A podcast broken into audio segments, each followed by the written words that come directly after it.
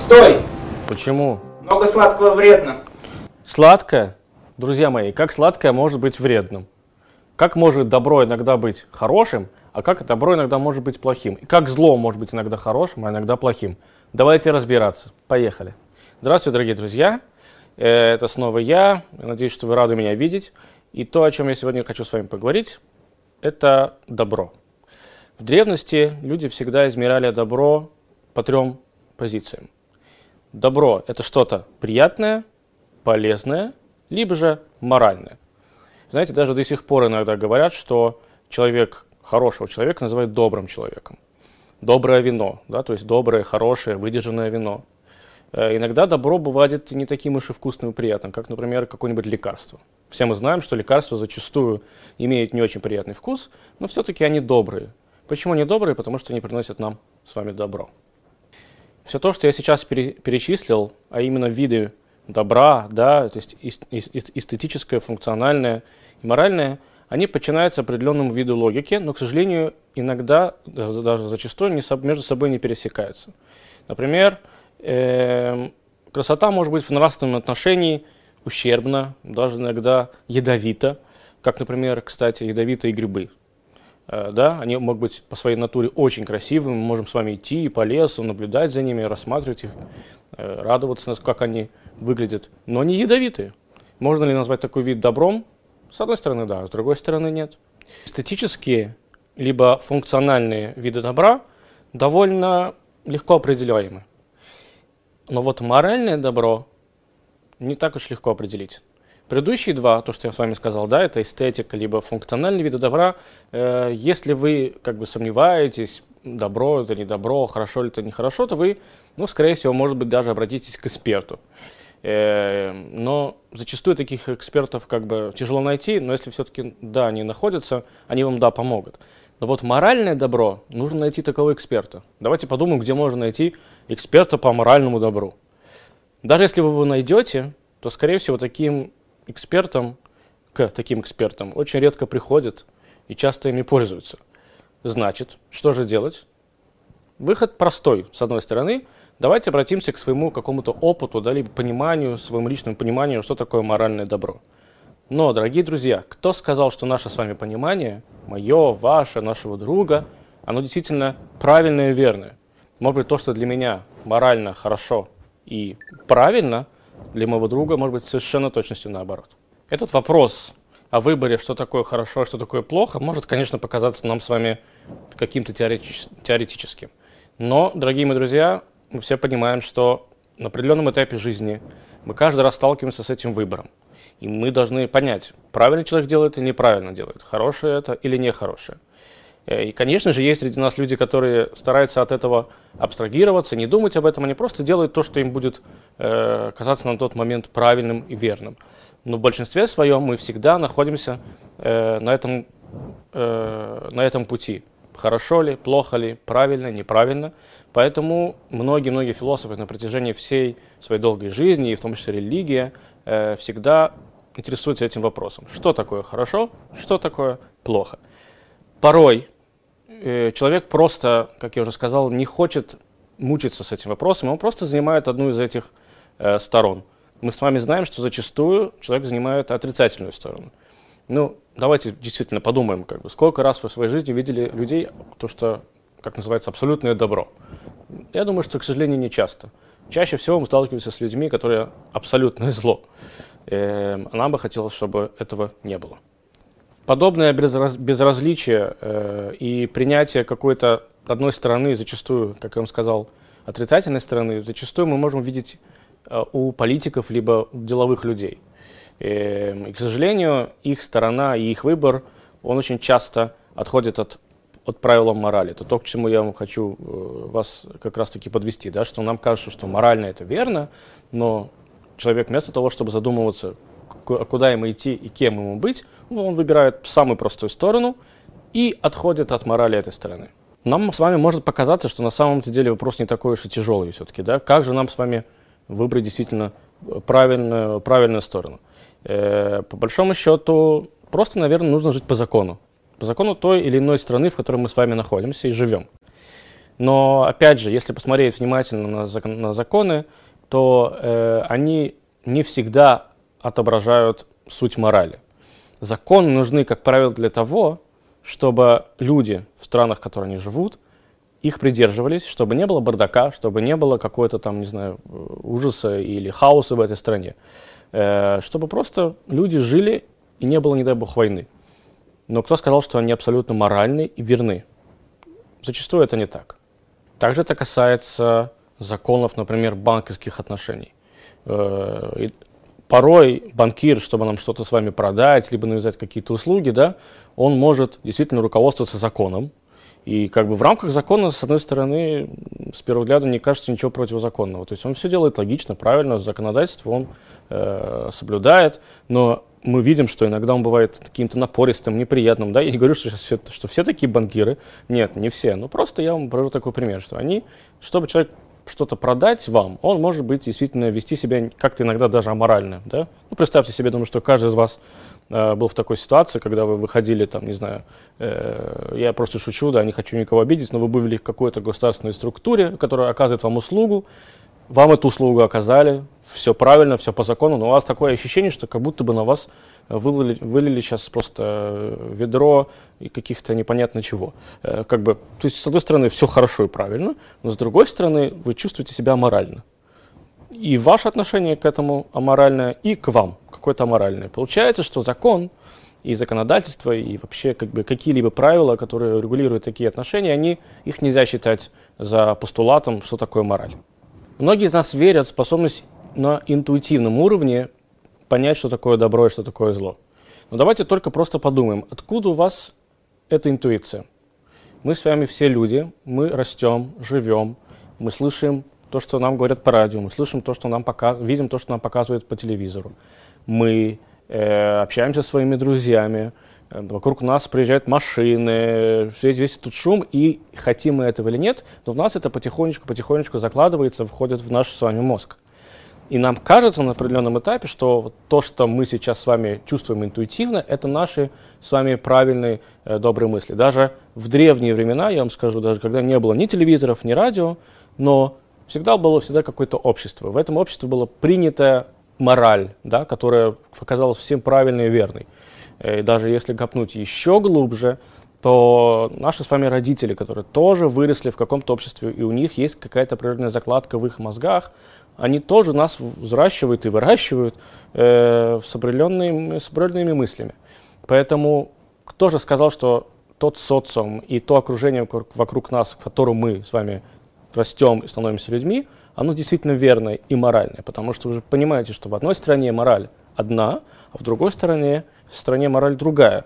Самый распространенный пример – я думаю, который вам уже сейчас пришел в голову, пока вы меня слушаете. Если вы европейский человек, будучи европейским человеком, понимаете, что каннибализм – это плохая вещь, не надо есть людей, у нас есть достаточно продуктов, которым можно наесться и так, то если вы приедете в какое-то общество, которое не так сильно развито, и там вы будете, будете говорить им, слушайте, как бы вот, каннибализм это плохо, они могут на вас смотреть совершенно э, удивленным взглядом. Ну как так? Они так растут. И для них это, это мораль. Для вас это аморально, а для них это абсолютно нормально. И чтобы вас еще больше запутать, дорогие друзья, я вам скажу, что уровень морали понимание морали не всегда зависит от культуры да, или конкретного общества. Иногда в определенном времени, в определенном месте одна вещь считается нормальной и моральной. Если окружение меняется, время меняется, то это становится аморальным. Например, убийство. Все понимают, что убивать друга это плохо. Но когда идет война, и мы понимаем, что жертвы неизбежны, то в этот момент это нормальная моральная вещь. Мораль здесь присутствует, идет война, ну куда здесь денешься, да? Хотя в мирное время это абсолютно неверно. Э, например, мы все знаем, что в истории когда-то, когда в свое время нацистская Германия бомбила э, Европу, то э, в некоторых европейских странах было принято, что взрослые, они заклеивали, знаете, заклеивали, закрывали какими-либо пакетами свои окна чтобы не был виден свет снаружи, чтобы при бомбардировке э, самолетам не было легко э, попадать в цель. И дети, которые росли во времена Второй мировой войны, для них это было нормально и понятно, как бы, почему вечером родители, включая свет, заклеивают окна. Они даже иногда не задумывались, для чего они это делают. Но когда война закончилась, и все родители со, сла, значит, с добрым сердцем, с великой радостью э, да, начали сдирать все эти пакеты и все вот эту вещь, там, любые вещи, которые они наклеивали на окна, дети удивлялись, это, амораль, это моральное поведение, ты что ты делаешь, мама с папой? Хотя, как бы, может быть, они просто не задумывались, что это нормально, да? И для нас это с вами сейчас смешно слышать, но это действительно факт. Дети удивлялись тому, по какому-то аморальному поведению их родителей. И раз уж мы с вами заговорили про войну, то давайте вспомним, что то, что происходило на Нюрнбергском процессе по окончании Второй мировой войны, э, и то, что делали, делала нацистская Германия в то время, с точки зрения закона самой нацистской Германии, они не делали ничего сверхъестественного, ничего морального. Закон они соблюдали. Только то, что они делали, было в рамках закона, но это не было в рамках понимания человеческого. Это была абсолютно антиаморальная вещь. Ан... О, не то, неправильно так говорить, да? Это было не то, что аморально, это было ужасно, но по закону. И после того, как закончился Нурнбергский процесс, и э, в мире было принято какое-то, хоть, хоть какое-то понимание того, что, э, что такое морально, что такое неморально, все понимают, что людей бывать нельзя. К сожалению, мы видим до сих пор, так история складывается, что ну, понимание это есть, закон как бы тоже существует, но поведение не всегда адекватно и закону, и пониманию. Так как же быть? Очень просто. Э, если мы все-таки с вами верим в Бога, то для нас абсолютно правильная моральная вещь – это указание свыше. Просто потому, что, как называется, э, полицейские смотрят. Вот если мы знаем, что это Богу не понравится, значит, видимо, это морально. Потому что, ну а как еще дорогие мои друзья, ну как еще? Мы видим, что закон э, не всегда подвластен морали. Наше внутреннее с вами мироощущение тоже иногда бывает обманчиво. Поэтому, на мой взгляд, если мы все-таки с вами верующие люди, то мы действительно просто смотрим так, чтобы э, на эту вещь, чтобы просто не, не расстраивать того, кто, кто на небесах. Знаете, есть очень много всяких хасидских историй, не хасидских историй, когда э, отец какого-то э, велик, великого праведника, я сейчас не припомню его имя, значит, ехал в телеге со своим кучером, и вдруг кучер остановился, э, увидел что-то там в кустах, соскочил с телеги, попросил э, своего э, пассажира подождать, значит, побежал в кусты, увидел там огромный-огромный мешок денег каких-то там, видимо, кто-то потерял, а он нашел, значит, он забрал эти деньги себе, и наш пассажир, отец нашего рэба, да, про которого мы говорим, значит, говорит, кри- начал кричать, за тобой следят, тебя видят, тебя видят. Кучер бросил все это на земь, сел обратно в телегу, и они, значит, э, и след их простыл.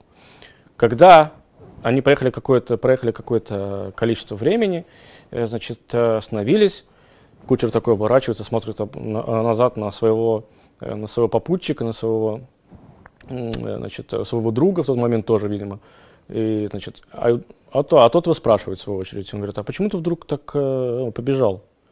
Он говорит, ты же что, действительно кого-то увидел? То есть, как бы, тот его, значит, подставил, да, и он его опять же спрашивает. И на что кучер ответил? Он говорит, ты знаешь, нет. Но я почувствовал, что, может быть, все-таки, если вдруг да, то я же делаю сейчас не очень правильные вещи. Потому что, по идее, я нашел чьи-то деньги. нужно, мне нужно как-то попытаться э, найти хозяина, всякое такое. Да? То есть обратите внимание, человек может быть не очень религиозный, как бы, э, может быть вообще не религиозный, но у него есть какое-то внутреннее ощущение того, что э, воровать даже если ты не воруешь никого напрямую, или просто подбирать это, да, не, не выяснив, чьи это может быть деньги, потому что для кого-то это наверняка необходимая сумма, но все-таки он себе такого не позволил, он побоялся. К чему я это говорю? Что религии, конечно, в нашем мире много, но если вы посмотрите в корень, то вот эти догмы, религиозные догмы, они везде одинаковые. И одна из них, самое главное, звучит следующим образом. Мораль и хорошо это то, что нам приходит свыше. Если мы не злим Бога своими действиями, значит мы ведем себя логично, правильно и морально. Я вам сейчас попытаюсь это раскрыть как-то более, более подробно. Э, давайте начнем просто с человека, просто с обычной э, биологии. Как понять, что человек это человек? Мы с вами все разные, цвет кожи разный, волосы у нас с вами разного цвета, ходим мы по-разному, разговариваем на разных языках.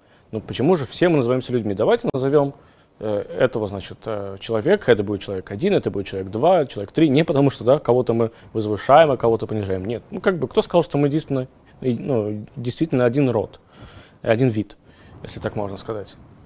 А очень просто, потому что у нас с вами все-таки, как ни копай, но есть общие схожие э, черты. У нас две руки, две ноги, у нас два глаза, у нас один нос, два уха и так далее, подобные вещи. И без разницы, какого цвета волосы и кожа и так далее. Мы видим от этого, значит, у нас есть определенный набор минимальных, э, такой минимальный состав, да, который доказывает, что мы с вами все люди.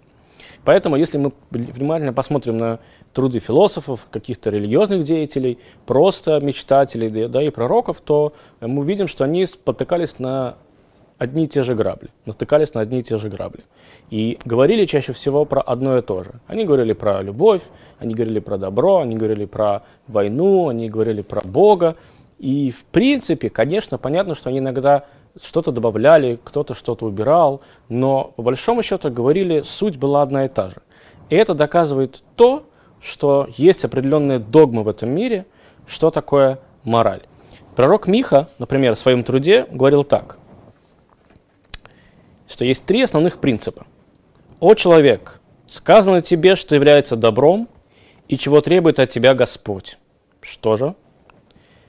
Действовать справедливо, любить милосердие и смиренно ходить перед Богом твоим.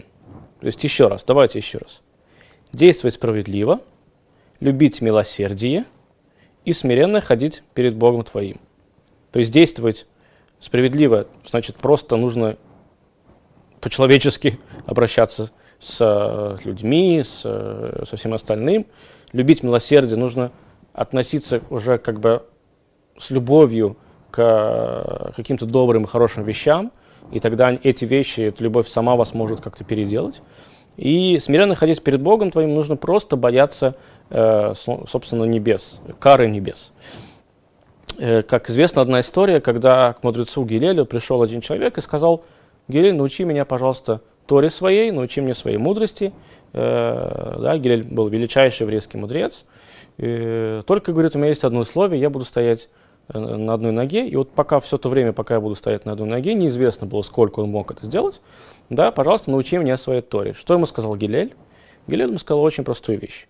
Не делай другому того, чего не хочешь, чтобы делала, чтобы, чтобы, сейчас я скажу, потом выражу, ладно? Он сказал им очень простую вещь. Не делай другому того, чего не хочешь, чтобы делали тебе. Поступай с другим так, как ты хочешь, поступали с тобой. И не делай зла другому человеку, который не хочет, чтобы причиняли зло тебе. Так сказал Гилель, и сказал, и после этого он продолжил. Говорит, все, теперь вся остальная Тора, огромное количество книг и трудов, это просто комментарии на это. Не поступай с другим так, как не хочешь, чтобы поступали с тобой. Еврейские мудрецы говорят, что здесь говорится не только про отношения человека и человека, но еще человека и Бога. Если ты не хочешь, чтобы Бог тебя наказывал, не наказывай его. То есть, ну не надо его провоцировать на какое-то зло. А что такое зло, мы с вами уже узнаем. Это антидогма, антимораль. Что такое мораль? Это то, что злит Всевышнего. Это то, что правильно. Но поскольку моральные постулаты и религиозные постулаты слишком разнообразны, э, поэтому нужно просто сесть, хорошо их проработать и выписать для себя какой-то э, правильный, нормальный кодекс, кодекс вашего поведения. Почему нужно сесть и продумать? Потому что, помните, как мы с вами говорили до этого выше, что ну, не можем мы себе доверять на 100%. Поэтому нужно просто взять листочек, выписать и проработать этот кодекс. Э, в поисках добра, в первую очередь, на самом деле, нужно избавиться от этих всех шумов, которые вокруг нас. Нужно сесть и подумать. Вот это действие, будет ли оно комфортно для всех окружающих меня? Да, хорошо. Теперь будет ли оно комфортно мне? Да, хорошо. Если это никому не мешает, и оно приносит добро мне, это, наверное, уже один из постулатов, и это можно внести в этот кодекс. И так, так с каждым пунктом, так даже с каждым действием. В принципе, по жизни, когда вы хотите что-то решить, э, хотите поменять работу, вы хотите, может быть, кому-то помочь или кому-то, наоборот, не помочь, да, нужно просто сесть и подумать, мешает ли это вам если вам это не мешает и вам это принесет добро, то подумайте, как это отразится на всех остальных вокруг вас. Второй момент – это время. В данный конкретный отрывок времени. ваши действия или то, как вы сейчас хотите поступить, да, в принципе, понятно, мы только что сказали, что это не мешает вам, не мешает другим. Но кто сказал, что то действие, которое вы сейчас совершите, оно через 15 лет не будет считаться моральным? Если вы просто представьте себе, пройдет там, не знаю, 50 лет, и то, что вы сейчас делаете, это будет, может кем-то посчитаться как каким-то моральным действием, то, наверное, это неправильный постулат. Постулат не может меняться. Это то, что всегда верно, в любое время, при любых обстоятельствах. Семь заповедей Ноаха, согласно этим семи заповедям, они охватывают все аспекты э, человеческой жизнедеятельности на самом минимальном уровне. И после того, как вы уже воспринимаете их верно и проучив их, вы можете спокойно выстраивать эту лестницу наверх, наверх, наверх, наверх, наверх. Эм, то есть базисно у вас должно быть уже все проработано и проработано верно. Приведем пример. Эм, я думаю, что каждый из вас в своей жизни видел много раз, различных мостов. Э, мосты через реку, да, через, э, через городские мосты, более крупные мосты через реки, там где-то в городах, такие более широкие. Но смотрите, опять же, мосты есть, как бы мост есть мост. У него есть основание, есть какая-то определенная разница да, между столбами, чтобы этот мост стоял, э, как, ну, точнее, интервал должен быть. Но мосты могут быть совершенно разных цветов видов, и даже материалы может быть из них разный, но есть определенный базис, который одинаковый для всех. Если этот базис будет в каком-то другом мосту не, не проработан, то мост рухнет. Хотя, еще раз скажу, да, уже повторюсь, все мосты абсолютно разные по внешнему виду, и вы можете даже не определить, э, как, из чего мост иногда построен. Но базис одинаковый. К чему я это говорю? что только что мы с вами сказали, что первая вещь, которая должна войти в ваш кодекс, это не мешает вам, точнее даже вам помогает, и не мешает всему остальному миру. Вторая вещь – это ваша догма, ваш принцип, он верен всегда в любое время и при любых обстоятельствах. И третье, и самое главное, это рост, ваш духовный рост. То бишь, если вы в данный момент хотите поступить как-то и вам это поможет вырасти. Другим это не будет никак в ущерб. И это всегда верно в любое время, в любом месте. Это правильная вещь, это морально логичная вещь. Не может быть моралью то, что вам не дает что-то новое. Не может быть моральным вещью такое, мораль не может быть такой, что вас не заставляет вас вырасти как человек, да, я имею в виду духовно. Если вы э, не растете, это тоже может быть мораль но просто она бесполезная.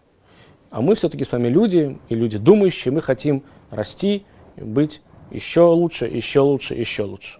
Это все, конечно, красивые слова, наверное, подумали вы. Но бывает, когда э, мы с вами просто приходим домой, видим своего маленького ребенка, который ну, не хочет никак выучить уроки. Ну, не хочет, не, не заставить его выучить эту математику. И теперь что же вы будете делать? Вы должны сесть и подумать. Да, я же вам до, до, до этого сказал. Угу. Принесет ли это мне какой-то пользы? Наверное, принесет. А принесет ли это пользу ему, то, что я заставлю его делать математику? Наверное, принесет. Хорошо. Дальше. Э, это хорошо сегодня, что он сделает математику? Наверное, хорошо. А если через 15 лет он сделает математику, это тоже хорошо? Хорошо. А если он, ему это поможет через 15 лет? Хорошо. А я как-то лично из этого вырасту? Наверное, вырасту после этого всего вашего проделанного таким долгими, э, значит, э, долгими мыслями этого, этот путь, вы проделали этот путь, вы приходите снова к своему ребенку и говорите, дорогой сынок, делай математику. Он говорит, нет, папа, я не хочу. И к чему пришли? Вы делаете действие, но ничего никак не помогает э, преодолеть этот, это препятствие, что ребенок, да, ну, действительно заставит ребенка заниматься. О чем это нам говорит, это говорит, что эти постулаты действительно верны. Но нужно быть гибким и аккуратным. Нужно подстраиваться под ситуацией, естественно. Э, но главное просто оставаться человеком. И я вам всем желаю, чтобы наших ситуаций, таких подобных, было намного больше. Я имею в виду, чтобы нам было, э, чтобы нам приходилось заставлять наших детей заниматься, чтобы наши трудности были именно вот такого, э, такого плана и чтобы перед нами никогда не вставали проблемы защищать мне свой дом, убивать мне, не убивать, воровать, не воровать. Чтобы мы с вами все росли. Спасибо вам. Всего доброго.